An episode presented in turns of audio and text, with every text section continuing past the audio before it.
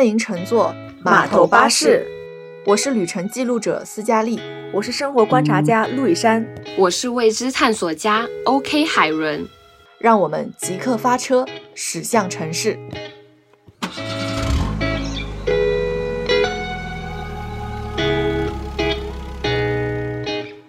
不知道你们会不会就比如说平时有的时候下班回家之后就不太想说话，然后也不想打开消息，打开手机回复消息，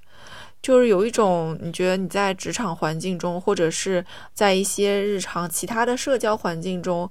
好像感觉自己已经花费了很多精力去沟通交流，甚至于说是讨好别人，然后回到自己的一个单独的生活空间的时候，就突然会觉得很疲惫，就很长时间不想说话的那种感觉。你们有过这样的感受和体会吗？有，就是会觉得。上班蛮累的，然后回家之后可能会更倾向于说稍微先安静一会儿，然后就是先把手机扔掉啊等等，就是感觉想把自己放在一个比较安静的空间里面去放松自己吧。对，海伦会有吗？肯定会有的，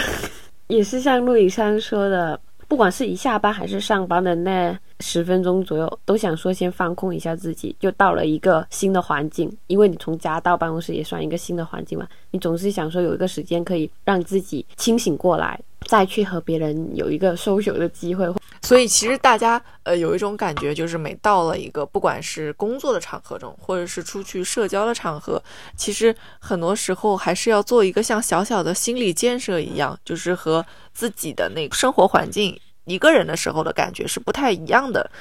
那我们其实今天也是想讨论关于就是类似讨好型人格的这样子的话题，因为我们觉得说，尤其是我观察我们几个人。生活中某些时候多多少少都会有这样的一个感觉吧？你们眼中就是讨好型人格，一般会有一些什么样的特质？然后或者是他平时会做出一些什么样的举动呢？不是我的眼中吧，我就讲我自己，因为我觉得我是一个还蛮典型的讨好型人格的。我想了一下，就是我可能有几点。我第一点就是我还蛮害怕被讨厌或者被别人不喜欢的，这个点我觉得我是。蛮害怕的，也蛮紧张的。然后第二点的话，也是 我很清楚自己的这一点就很敏感，很多想。不管是别人说的一句话，或者是怎样，我可以去揣测半天，也不是揣测，就是会在自己的心里或者脑子里想半天，这个话是什么意思，或者是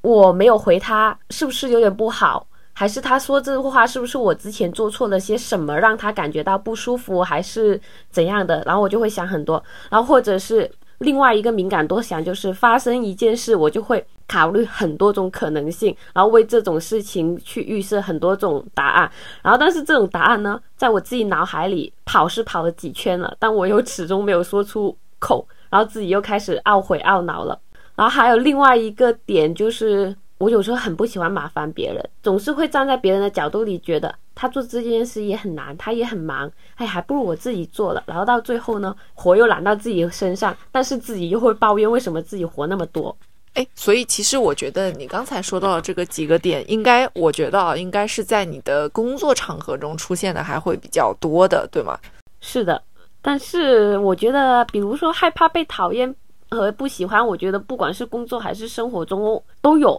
有一个，我觉得是我和你能引起一个比较大共鸣的，就是真的会自己喜欢考虑很多种可能性。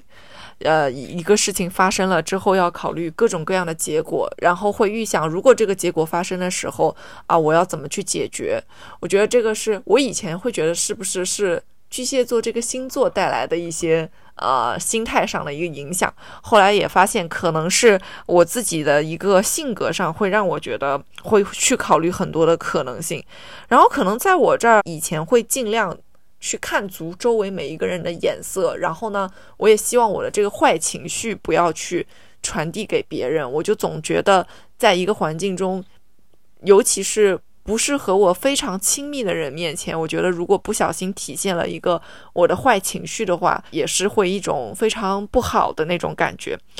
呃，陆以山，你这里会有一些什么样的情况呢？其实你们两位讲的一些点嘛，我还是蛮认可的。比如说怕别人不开心啊，怕别人的眼光啊，还有说怕给别人添麻烦等等。其实我是觉得这些点在我身边其实也都有体现啦。因为我讲实话，我也是一个讨好型的人格吧，我觉得应该算是的，就是很在乎别人的想法。但是我我今天仔细的想了想，我觉得这个人格它最底层最深的一个特质，其实就是说是我们希望。能够得到别人的一个认可或者是赞扬，就是想要我们自己内心得到满足嘛。就比如说，我不想要去说给别人添麻烦，是不是说我是想要把这个事情给做好？那谁来做呢？是不是就我来做？那我做的话，是不是就是说，呃，别人看到我这个事情是做的 OK 的，希望被别人看到说，哎呦，陆雨山，你这个事做的不错哦，我赞扬你了。我们做的一些事情能够被别人看到，然后被别人认可，然后从而我们感觉内心很踏实，这样的一个感觉。所以，其实你们两位会觉得自己还是比较比较认为自己是一个讨好型人格的这样一个存在，是吗？就是你们的性格会会会是一个比较讨好型人格的感觉。我是，我应该算是，我也是。我不知道你们觉得我是不是，反正我是陆以山，我是有感受到的。呃，陆以山是，我也觉得会比较明显。我不知道是不是因为我一开始，因为我是先认识斯嘉丽，然后再陆认识陆以山的嘛。我不知道是不是因为可能是。呃，基于某一层这种关系上，然后说我一开始前几次和路易山见面，然后或者出去玩的时候，他是蛮照顾我的，就是他会处处问我这个 OK 吗？那个你喜不喜欢？无微不至的那种照顾，让我很感受到，就是他很小心翼翼。因为他也是金牛座嘛，我自己也是金牛座，所以我很懂他的这种感觉。就是我知道他是，他就很小心翼翼，就很担心，好像他做到哪里不好，呃，可能引起我的不开心或者我的不喜欢。就是我可以感受到他的这种我们说的讨好型的那个这种行为。对，因为我跟海伦，海伦跟我认识，可能还是因为，因为他是斯嘉丽的朋友嘛，所以我觉得。呃，我妹妹的朋友来了，或者是我介绍我认识了，我觉得就是作为亲密的关系，我是觉得最好还是让别人觉得斯嘉丽很 nice，或者说斯嘉丽朋友都 nice，就是我不想给斯嘉丽拖后腿。一开始是本着这样的一个意思的，他把锅背到了我头上，啊就是你看，你不要补话，你一补话又是讨好型人格的另一表现。我就是那样子想，你话要说周全，对不对？他现在这段话呢，其实讨好型，就是在讨好你，就是为了。为了我的形象是完整的，对，然后压力就给到了我这边。因为陆羽山现在就是因为我们在一起生活，然后所以其实很多朋友圈是有交集的嘛。那我可能其实我有呃我的一些其他的朋友也会认识陆羽山，就包括像海伦，包括我其他的一些我的发小也会认识他。我发小在跟我单独就是出去玩的时候，也会提到说，哎，你姐有的时候啊。真的是对过对对我的关心已经多到我有点害怕了。你姐一定会什么，就是问我什么什么事情，我都会想不到的那种。我也会觉得说，嗯，陆雨山是那个他的那个小心翼翼是会溢于言表的那种，会让你感受到。这份感觉，就我有跟他说过，我说其实可以不用，就是如此的，对对对，如此客气，就是会让我们觉得反而是有另外一种的距离感。这个感觉我以前也有过，就我以前可能也是那种，在一个大的环境里，我总觉得我一定要呃，就是处处都照顾到每一个人的心情都感受到，然后我就会发现这样我会很累，然后别人可能也会很累。但是我有一个毛病，我至今都改不掉，就是我。很害怕别人的话会掉下来，我一定要帮别人把话接完。如果有一个人说话说了一半没有说完，我不能让那个空气凝结在这个地方，我一定要帮他把这句话说完。这个事情我没有意识到，但是是我工作场合中的同事提醒到了我。他说：“你知道吗？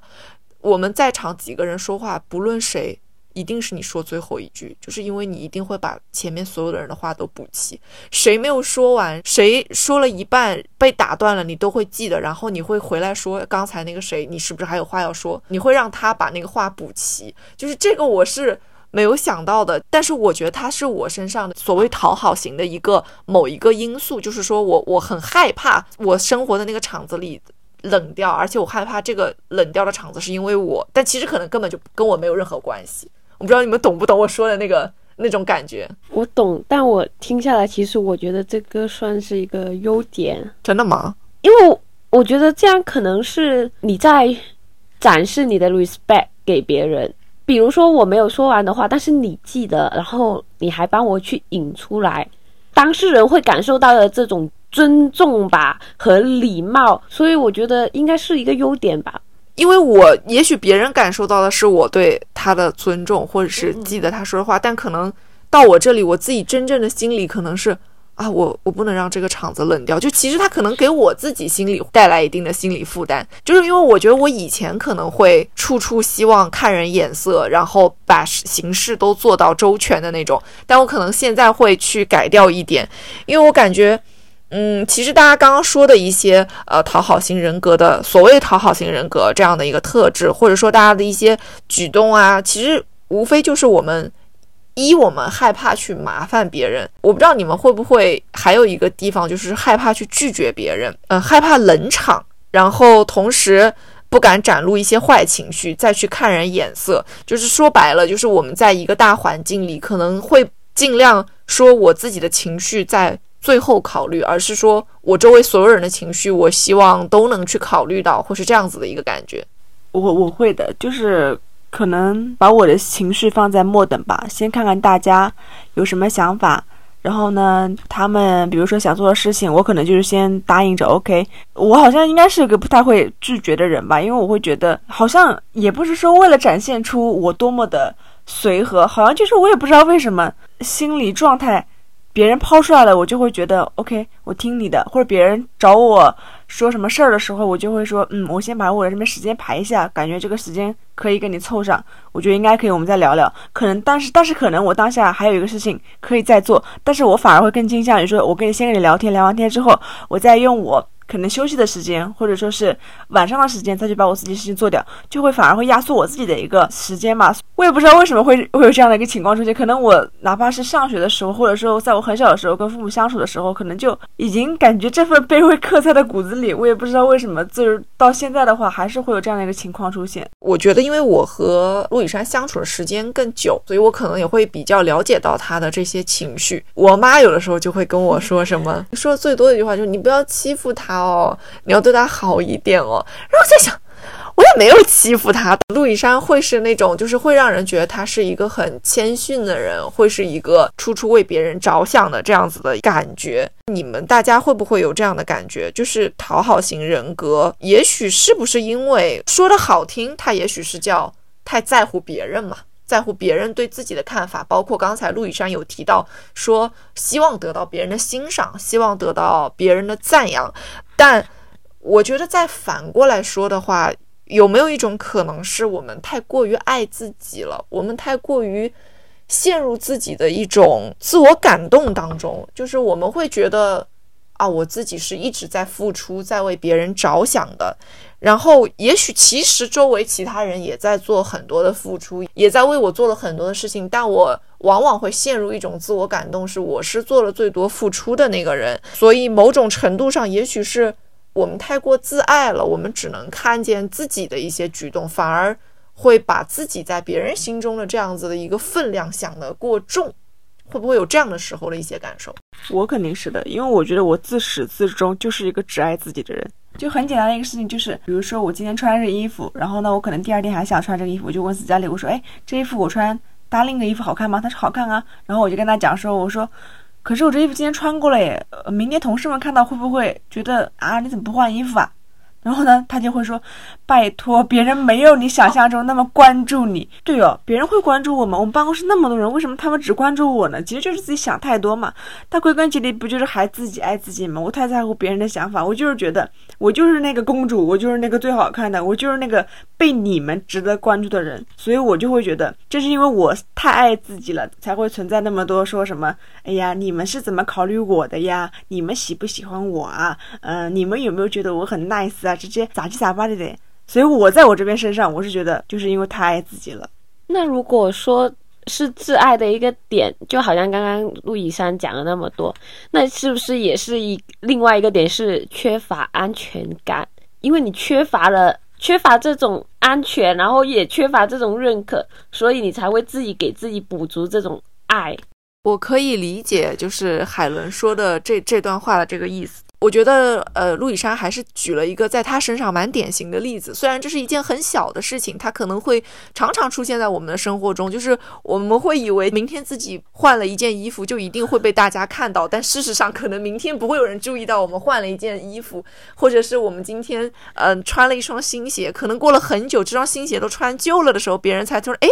你这双鞋好像不错。就是我们常常以为在我们身上的视线，也许其实并没有那么多。就好像，呃，如果有一顿饭局。我们觉得今天我们推了，是不是好像就会给饭局上其他的人造成很多的困扰？但可能事实上是我不去了，说不定别人玩的更开心。就是也许我对那个局其实是没有那么重要的，但是好像我们又觉得去拒绝掉别人的一些自我认为我在里面扮演了非常重要角色的局的时候，好像会很担心，心里面纠结很久，别人是不是会讨厌？就是这个点会会在自己心里盘算很很久。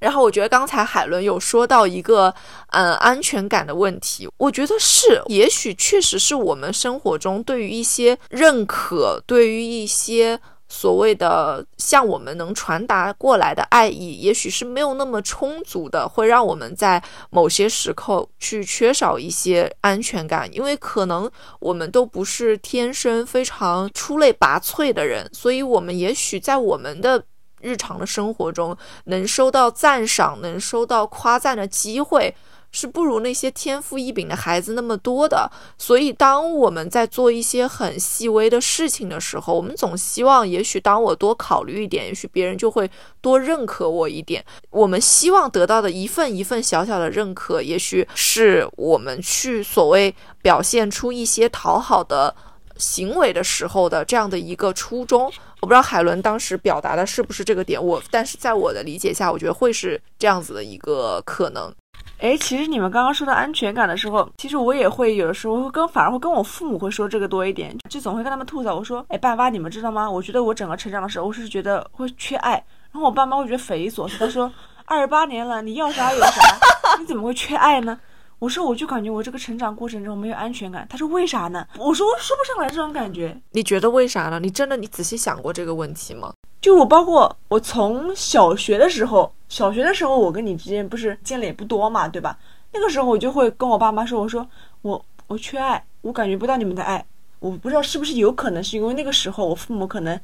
他们之间的关系没有那么的亲密，可能会有一些，比如说斗嘴的场景被我看到了，所以我就会觉觉得，那是不是你们不爱我的一个表现？那个可能是不是潜移默化的一个小影响，在我那个心里啊种下一个小小的种子，然后可能伴随着我长大，可能也在这个成长的过程当中，也没有说找一个合适的机会跟他们去深聊这个事情，可能会觉得，哎，长大了，大家都过去了。大家都彼此都有成长了，我不知道是不是也有可能这样的一个点，伴随着我成长之后，反而这个结啊，在我心中还是这么悄悄的种下来了。那你会觉得说，比如说你觉得你在这个过程中，呃，缺乏父母给到的爱，呃，感受不到嘛？就是可能没有那么充裕嘛？然后你觉得有一些缺乏安全感，那你会在这个过程当中？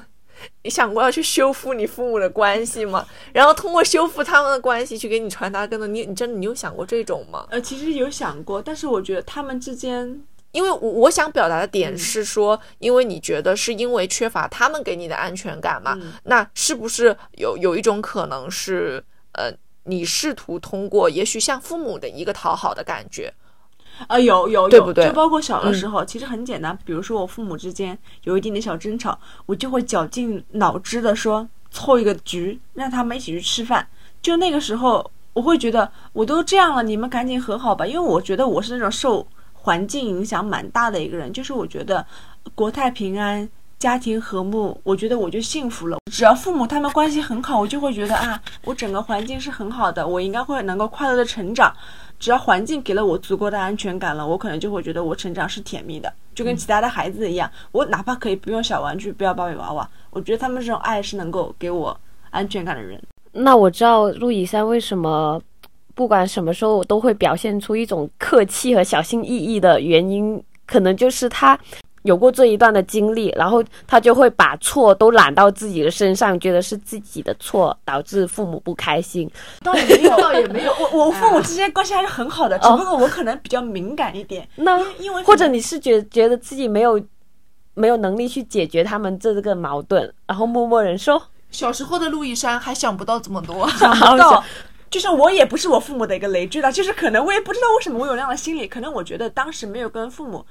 聊得开吧，或者我觉得是我自己没有看过更大的世界吧。那个时候只是觉得我小小的世界里面应该都是完美的，也不可以下雨哦，也不可以嗯有一点点缺陷哦，就必须是春暖花开、五颜六色的。我刚刚是想说。我是想觉得他觉得他是一个非常包容的型，或者是非常讨好型的那种讨好。但是我现在听下来，他就是他希望自己的世界是完美的，百分之百完美，不容有一点瑕疵。而刚好他刚刚提到的小学可能妈爸妈之间有一点不开心，有一点小斗嘴，成为了他这个完美童年里的一个小疙瘩，所以才让他记在现在，然后所以他就会。希望他现在做的什么事都要是好的，所以就养成了这种习惯。我大概可以理解海伦说的这个点，因为我我觉得我们在受的这样子的一个东方中式的教育当中，我们从小被教育的是我们要面面俱到，要体质美劳德全面发展。我觉得是这样一个我们从小被教育的一个全面发展，让我们希望我们的生活也是面面俱到的。可能希望我生活的各个棱角都是差不多的，嗯，都是差不多平、差不多高。我希望东西都是融合的、快乐的、向上的、积极的。所以，也许是希在这样子的一个基于这样子的一个想法之下吧，我觉得是，嗯，可能大家会觉得我我的一些讨好是为了让我的世界更周全，让我的世界更。更完美看起来，让我这个人看上去也是完美完美的。我觉得我我可以理解这个点，我觉得也许是有这样子的一个存在的。就是我会觉得有的时候斯嘉丽在家和在外面不太一样，就我会觉得她在外面有点作，在家里就不作。就比如说，嗯，斯嘉在外面的时候，可能当然不是跟我们最亲近的朋友，可能是跟我不太认识的那个人，可能跟斯嘉丽关系比较好。他跟那个朋友说话的时候，他就会稍微。起个那个范儿开始说话，嗯，我觉得不是这样子的。但如果是私下，我们就私下的话，他会说：“哎，你这样不是这样子的。”就这就是，我觉得语气上会有一点点反差。人设，人设，这这是人设。那我觉得说到这儿，我突然觉得你好像一点都不了解，我现在有点难过了。你有没有觉得会有这样的一个反差？我理解你这个意思，我也觉得我有你这这个表达中的这样的反差。嗯，你觉得这个是讨好型人格的一部分是吗？我觉得是因为你跟那个人相对来说没有我们关系亲密嘛，我不知道这样的举动是不是说想要拉近你跟他之间关系更加亲近一点。我想补一个，帮他补一个，我觉得他也不算是想要拉近和他的关系吧。而是刚刚提到的一点，就是他和他不熟，也是礼貌。我觉得他一直都是在维持自己一个礼貌、尊重的这个人设吧，不是说一定要非要拉近他和他的之间的关系，而是他想，也是想说做到那个面面俱到、为他人着想的那一种感觉。我突然就是我理解了你们眼中的我的形象了，我是一个外热内冷的人，对不对？就是我怎么觉得在你们的表达里，我是这样的一个人。我可能是不论跟谁说话都可以如沐春风，但是，但是其实我内心也许是跟这个人画了一个很深的城墙在那里的，是这个意思吗，朋友们？也不是外外热内冷，因为我知道你内心很温暖，你你会给我们时不时的递一些温暖的。我是那个送物资的是吗？To be honest。他刚刚提到外热内冷的，我曾经真的是有这么觉得，就觉得他给我的感觉是有一种这样的。我知道你们可能会这样会认为私下，但是不不够了解他，因为私下我跟他相处时间会比较更长嘛。我现在不是讨好型人格的表现，现在在疯狂找补，我非常了解。但我现在，但我现在不是在做讨好型人格的，这这不是一个表现。我不是说想要。取悦他现在的心情啊！我真的只是觉得，因为那个时候你可能不太了解他，海伦，海伦，我当时是对不了不了解他，是之前，对呀，他内心其实很温暖，他有的时候反而是外冷内热。他有的时候，比如说在陌生人面前，他会表现出他不会去跟别人说嗨，就是他没有那么主动。因为有些人的那个搜 l 能力，比如说现在很多零零后搜 l 能力是非常非常强的，他不管你是谁，嗨姐、嗨哥，直接拍上去的。但是我们可能还是会相对说这个度上的把握，还是会对有有这样的一个自我的把握存在的。所以我觉得反而是有的时候他是外冷内热。因为我其实今天聊这个话题的时候，我并不承认我是一个讨好型人格。我是深刻的感受到，如果在讨好型人格在我们三个人里面排序，我心中第一肯定是陆亦山，对，第二是可能海伦，因为海伦会跟我讲述一些他在工作场合中的一个问题。因为我跟海伦我们私下可能已经比较熟了，所以我可能这一方面的感知已经弱掉了。但是陆亦山是在任何方面我都可以感知到的。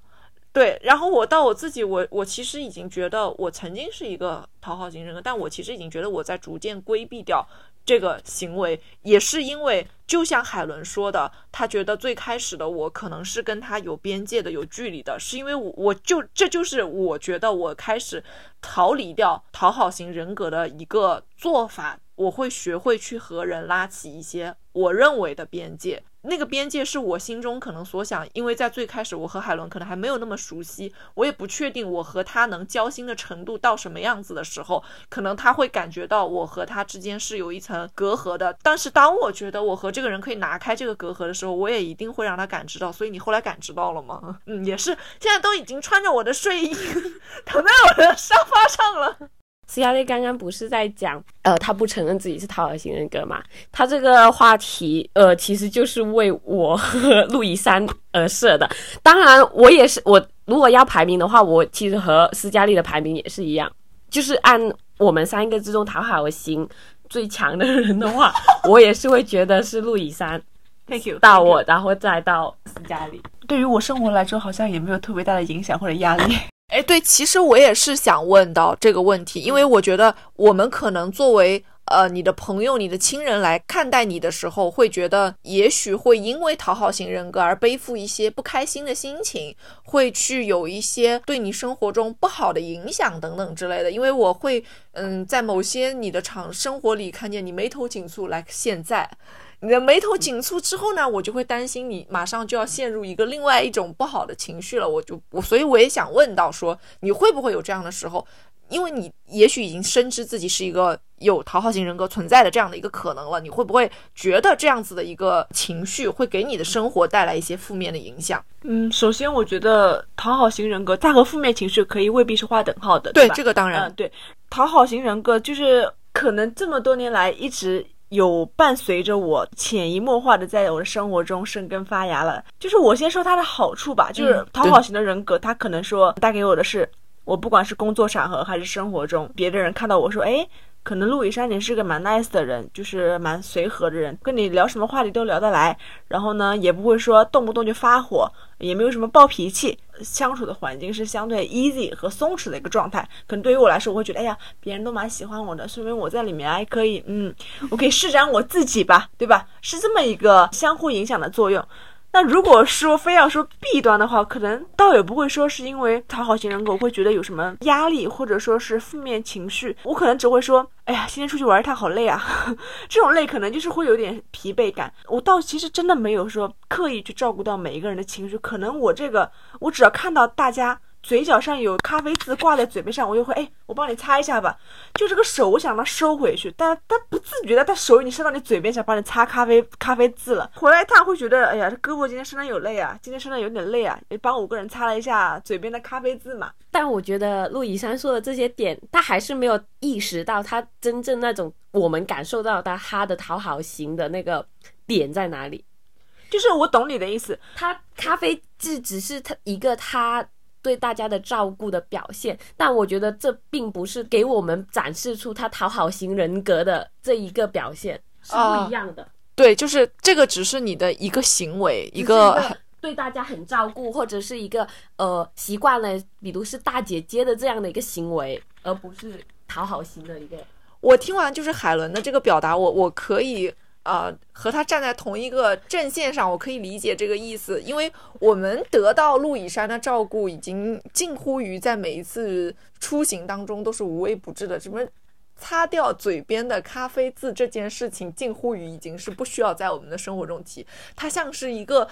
刻在陆以山基因里的一个动作了，已经就是他的大姐姐形象，就是即使他不是这个一群人里年纪最大的，但是所有人都会觉得他是年纪最大的那个，因为他会就是。呃，细致的照顾到你的这个动作，但是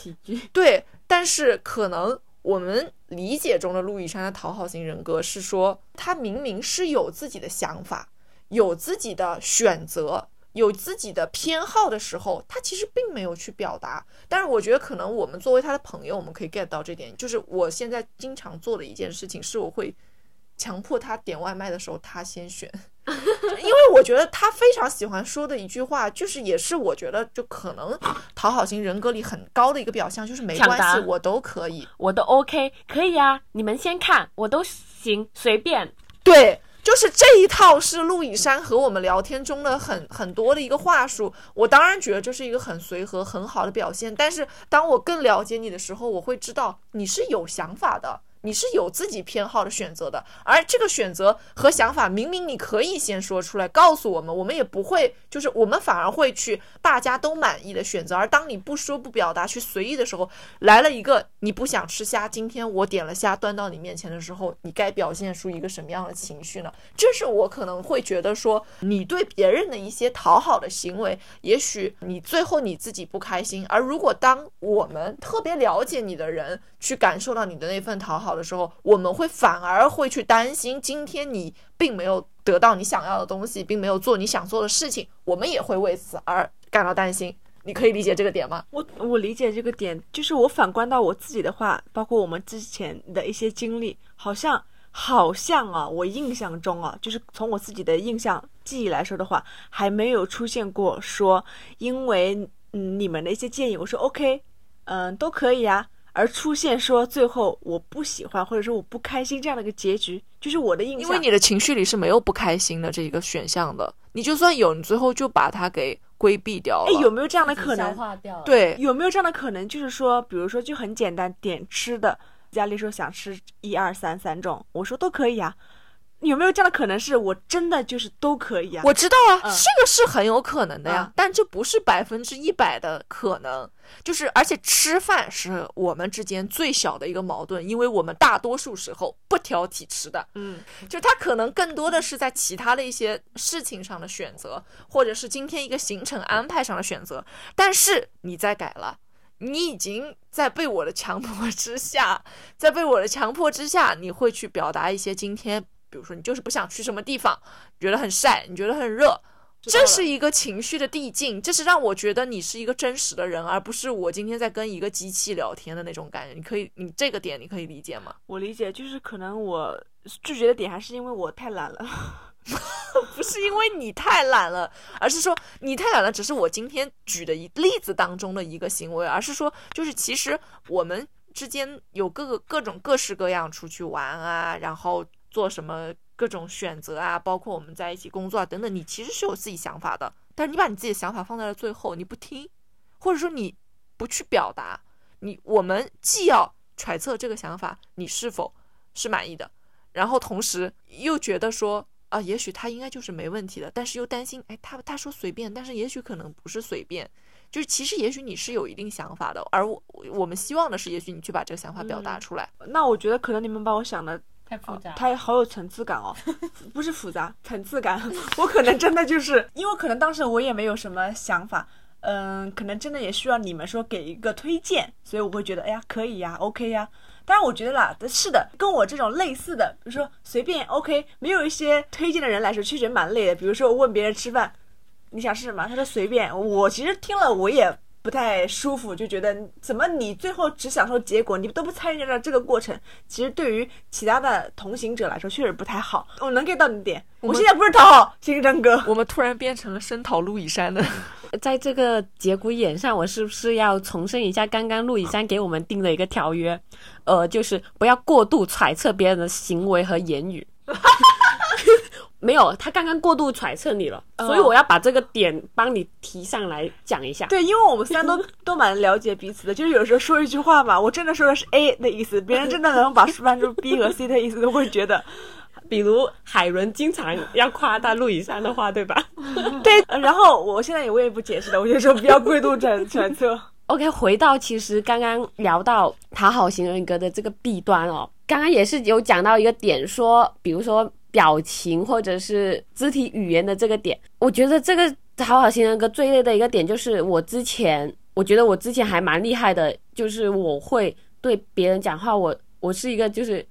表情一下我就是录八尺的人，就很明显说我的表情很明显在脸上的。如果当我没有表情的时候呢，大家都会觉得我生气了。哦，对我也会有的时候觉得你如果没有表情，我也会觉得你生气了。就是其实我身边的人都有有跟我讲过这个点，就是我之前讨好型人格真的是非常的重啊。因为我现在其实自己有也有在改，我不想说自己那么辛苦，就是自己内耗自己这种，所以呢，我尽量就是把自己的表情不要那么的夸张，就是我想那个人能感受到我的那种好和小心翼翼的时候，我就会微笑、面露八尺的跟他讲话或者怎样，但是我觉得这样。我的脸好累呀，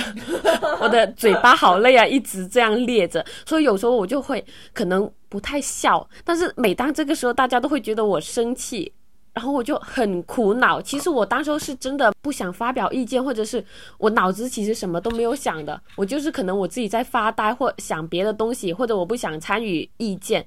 但是我真的没有不开心，也没有说愤怒，但是我。总是会让人觉得好像海伦是不是不开心了？然后我在在这个点上，我好像我又要重新去讨好这个人，就是希望他不要觉得我不开心。但是我真的没有不开心。哇，我突然就可以 get 到你的这个点。然后这个讨好型人格就会变成了我一个循环。我明明我说我不想做讨好型人格的这种人，但是我看到别人因为我的。呃，微表情可能有一点紧张或者害怕，我又要重新去告诉他，我其实没有不开心或者没有什么，然后我就觉得这个时候我就觉得我好累啊。我突然就在你的这个点上，我找到了我讨好型人格的点，我好像也是这个意思。这就是为什么我有的时候觉得你生气了，但其实可能你没有生气。对我有的时候觉得陆以山今天好像情绪低迷，我就会我就会追着他问，我今天回来的时候就是这样子，我就又做了一遍同样的。行为就是他当时跟我说话，可能就是语速稍微慢了一点，然后呢，面无表情了一些，在房间里踱了两圈步。我当时就觉得。陆羽山为什么我回来了，他就不开心的迎接我，没有表情，对，有点反常。你说的没错，而且因为我每天都和他生活在一个屋子里，我基本上是知道，如果他今天心情好，他回来会是什么样子；他今天心情不好，回来会是什么样；他今天没什么跌宕起伏的心情，回来会是什么样子。所以一旦他那个表情出现在了我想象中，今天他因为经历了一些不开心的事情，下班回来了之后。情绪低迷，不跟我打招呼，而我非常雀跃的跟他说：“哎，你回来了。”他不给我反应的时候，我就下一句就是：“你不开心吗？”我会立刻这样问他。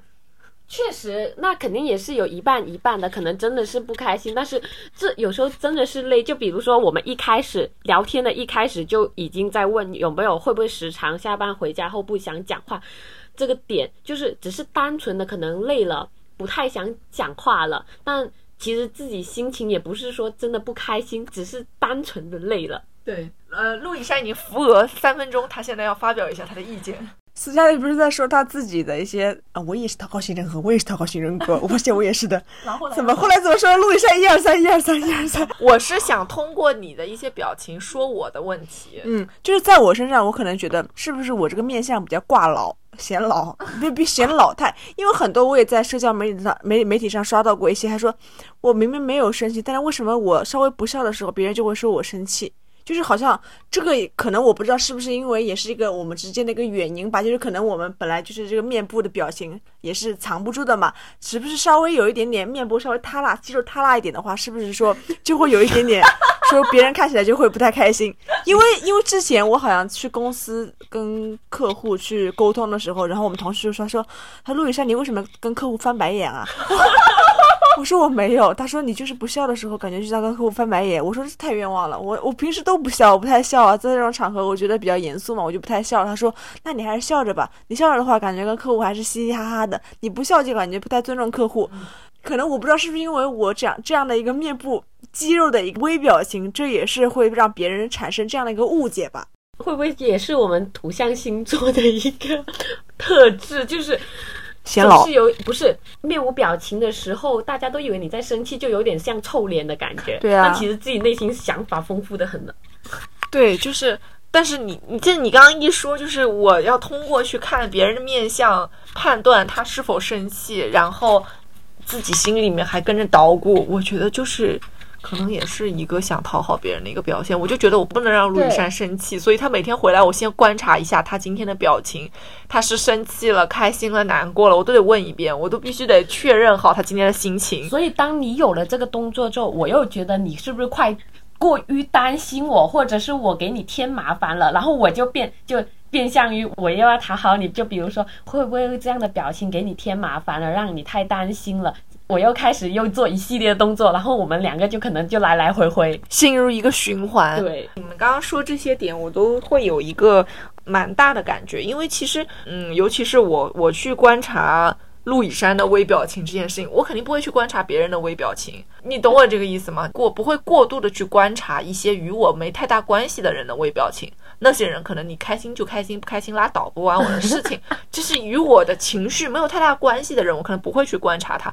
这就是为什么我觉得可能海伦面无表情的时候，我会担心他生气；然后陆雨山没有表情的时候，不理我的时候，我会担心他生气。但如果他是一个和我的生活连接不太大的人，你跟随便你什么表情，我都不会去很 care 这件事情。所以我会在想说，也许在我这里就是。我觉得和人相处的一个边界的话，可能在我这儿就是说，我不想去做一个盲目善良的人，但是我觉得我的讨好是要留给呃对我而言重要的人，对我而言值得的人。我不知道你们有没有仔想想过，或者说是观察过自己去和人相处的一个边界在什么地方，或者说你认为一个好的相处的边界会是在什么地方？就首先的话，我可能会先设定好我跟他之间的关系。就如果说，我觉得吧，我们在工作中，我觉得我们就是同事嘛，对吧？同事的话，我觉得有一些同事之间，你就不要过多的窥探人家的隐私了。然后，我觉得我们是。